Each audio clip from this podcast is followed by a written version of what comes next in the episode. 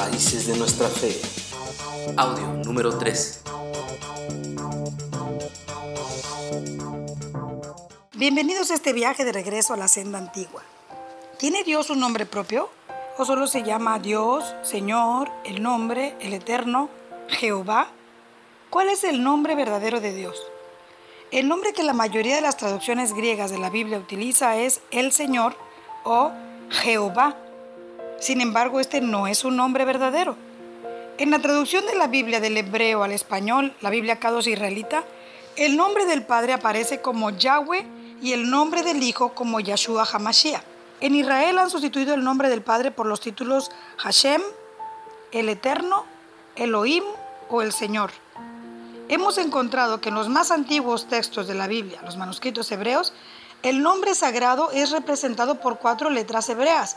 Estas cuatro letras son llamadas el tetragramatón, apareciendo en español como YHWH. Al principio, el antiguo alfabeto hebreo no tenía vocales. Estas fueron agregadas antes de la llegada del Mashiach, o en español el Mesías. Los escribas judíos se basaron en la instrucción que dice, no tomarás el nombre del Señor tu Dios en vano, en Éxodo 27 y en Levítico 24, 16. Y cuando las cuatro letras del tetragramatón aparecen en el texto, ellos las cambiaban por la palabra hebrea Adonai, que significa el Señor, en lugar del sagrado nombre Yahweh.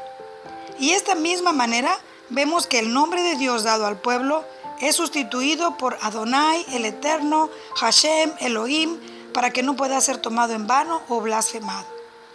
Al principio, en todo el texto griego de la Septuaginta, una de las versiones más antiguas, estaba el nombre sagrado HWHY, el tetragramatón. Primero fue escrito dentro del texto con letras hebreas doradas, pero con el tiempo y las diferentes versiones de la traducción griega fue cambiando. Muchos diccionarios y enciclopedias comunes admiten que el nombre de Jehová es incorrecto y que más adecuadamente debería de leerse Yahweh. Por ejemplo, la Enciclopedia Británica Micropedia volumen 10 dice, Yahweh, el nombre personal de el Elohim de los israelitas, los masoretas judíos, eruditos bíblicos durante la Edad Media, reemplazaron los signos vocales que tenían que aparecer encima o debajo de las consonantes YHWH con los signos vocales de Adonai o de Elohim. Así llegó a existir el artificial nombre de Jehová o Jehová. Aunque eruditos cristianos, después del periodo del Renacimiento y la Reforma, usaron el término Jehová para YHWH, en los siglos XIX y XX empezaron de nuevo a usar la forma Yahweh. Así esta pronunciación del tetragramatón nunca se perdió realmente. Las transcripciones griegas indican que YHWH debería de ser pronunciado Yahweh. Eso es lo que dice la Enciclopedia Británica. Pero también los testigos de Jehová han reconocido que el nombre de Jehová es inadecuado. Veamos en su libro Santifiquemos tu nombre, ellos admiten libremente en las páginas 16 y 18 que Yahweh es la mejor pronunciación del tetragramatón. Y en el prefacio de su libro, Traducción Interlineal del Reino de las Escrituras Griegas, encontramos en la página 23 la siguiente declaración. Mientras nos inclinamos a ver la pronunciación Yahweh como la forma más correcta, nosotros hemos retenido la forma Jehová porque es más familiar para las personas desde el siglo XIV. Además, preserva igualmente con otras formas las cuatro letras del tetragramatón.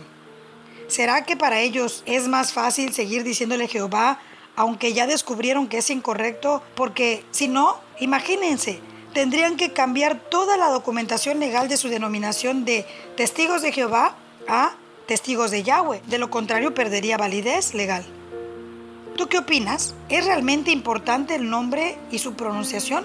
¿O no importa cómo le llamemos al cabo, es el mismo Dios? Desde el Génesis la Biblia hace mención del nombre de Dios. Génesis 2.4 dice, estos son los orígenes de los cielos y de la tierra cuando fueron creados el día que Yahweh Dios hizo la tierra y los cielos. Si Dios da a su pueblo su nombre para ser recordado por los siglos de los siglos, es obvio que es porque para Dios es muy importante que su pueblo escogido lo conozca por su nombre. Zacarías 13:9 dice, Él invocará mi nombre y yo le oiré y diré, pueblo mío, y él dirá, Yahweh es mi Elohim. Para Dios, el nombre no es una palabra nada más, El nombre define el carácter y el destino de una persona. Es un elemento esencial de su personalidad. Por esa misma razón, él mismo cambió el nombre de Abraham, de Sara, a Jacob y algunos otros que menciona la Biblia. Él no quiere que su nombre sea olvidado. Jeremías 23, 27 dice, con sus sueños que ellos permanecen diciéndose el uno al otro, esperan hacer que mi pueblo se olvide de mi nombre, tal como sus padres se olvidaron de mi nombre cuando adoraron a Baal. Para conocer y entender la naturaleza de Dios y de su Hijo y poder entender que son uno mismo, necesitamos conocer sus nombres y el significado real de sus nombres sin traducciones. Es difícil hoy en día para el mundo entero entender la naturaleza de Dios debido a que se ha perdido el real significado de su nombre gracias a la transliteración en griego y en otros lenguajes. La traducción de la Biblia a otros idiomas ha sido una gran bendición, ya que ha puesto la palabra de Dios al alcance de todos, lo que antes solo estaba al alcance de unos cuantos sacerdotes. Hoy en día existen traducciones de la Biblia hasta en dialectos, lo cual es bueno y ha ayudado a muchos a conocer al Dios de Israel, quien creó el universo entero. El problema no es la traducción a otras lenguas, sino la confusión que se genera por la interpretación que se le da desde una mente y una cultura totalmente distintas a la hebrea, además de las mutilaciones y las variaciones que han hecho a los textos originales manipulando y cambiando totalmente el sentido y el contexto de la palabra de Dios. Uno de los peores errores cometidos en las traducciones es querer traducir los nombres de personas pues los nombres no pueden traducirse a otros idiomas porque pierden legalidad y significado. El nombre de una persona siempre será el mismo y no tiene traducción. Por ejemplo, Donald Trump sigue siendo Donald Trump, se lea en el lenguaje que se lea. Con mucha más razón, si se trata del nombre de nuestro Dios, debe permanecer tal y como Él lo dio a su pueblo escogido, y no puede ser traducido o alterado. Por eso es tan importante para Dios que su pueblo escogido conozca e invoque su nombre.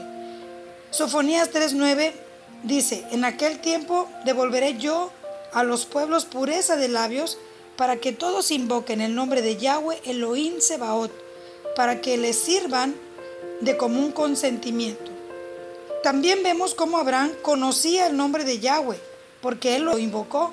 Génesis 12:8 dice, él se fue de ese lugar fue a la colina, al este de Beit El, y plantó su tienda. Con Beit El al oeste y ahí al este, él edificó un altar allí e invocó el nombre de Yahweh. Más tarde, los descendientes de Abraham caen en la esclavitud de Egipto y Dios escoge a Moisés para llevar a la tierra prometida a su descendencia. Y lo primero que Moisés le pregunta a Dios cuando lo llama a liberar Egipto es su nombre, pues en una nación como Egipto, donde abundaban los dioses, era muy necesario conocer el nombre del Dios quien lo enviaba. Éxodo 3:13 dice, Moshe, Moisés, dijo a Elohim, mira, cuando yo me presente delante de los hijos de Israel y diga a ellos, el Elohim de tus padres me ha enviado a ustedes, y ellos me pregunten, ¿cuál es su nombre? ¿Qué les diré? Versículo 15. Elohim además dijo a Moshe, Yahweh Yud, He, Bad, He. El Elohim de tus padres, el Elohim de Abraham, el Elohim de Isaac, el Elohim de Jacob, me ha enviado a ustedes. Este es mi nombre para siempre. Este es mi memorial generación tras generación. Si Dios da a su pueblo un nombre para ser recordado por los siglos de los siglos, es obvio que es porque para Dios es muy importante que su pueblo escogido lo conozca por su nombre. Toda esa generación, incluyendo a Moisés, había olvidado el nombre del Dios de Abraham, Dios de Isaac y Dios de Jacob. Ellos, al habitar en Egipto como esclavos, con tantos dioses y que cada uno de ellos tenía su propio nombre, olvidaron el nombre de Dios de sus padres, pues ya habían sido enseñados a adorar a los dioses paganos de Egipto. Jeremías 12:16 dice, después si ellos aprenden los caminos de mi pueblo, jurando por mi nombre como Yahweh vive, así como ellos enseñaron a mi pueblo a jurar por Baal, ellos serán edificados entre mi pueblo. Pero si ellos rehusan escuchar, entonces desarraigaré a esa nación con total ruina y destrucción, dice Yahweh. Podemos ver que no querer reconocer su nombre tiene consecuencias. La misma palabra lo enseña. Estos eran algunos de los tantos dioses que adoraban los egipcios y que enseñaron a Israel a adorar durante su cautiverio, todos ellos en relación al sol y a la luna. Horus, Set, Ra, Anubis, Osiris, Isis y otros más que mencionaremos más adelante. En Josué 24, 2, 3 vemos que Yahweh saca al patriarca Abraham de en medio de su parentela porque sus padres ya adoraban a otros dioses. Josué 24, 2 dice, Yahoshua, Josué, dijo a los hijos de Israel, esto es lo que Yahweh Elohim de Israel dice. En la antigüedad, sus padres vivían en el otro lado del río Éufrates. Teraj, el padre de Abraham y Nahor, y ellos servían a otros dioses. Yo tomé a su padre Abraham del otro lado del río, lo guié por toda la tierra de Canaán, aumenté su cera, semilla, y le di a Isaac, Isaac. ¿De dónde salieron estos dioses? Si Yahweh creó todo lo que existe desde el inicio de la creación, no solo a Israel, sino a todas las naciones de la tierra, ¿será que Yahweh les hizo a ellas sus propios dioses?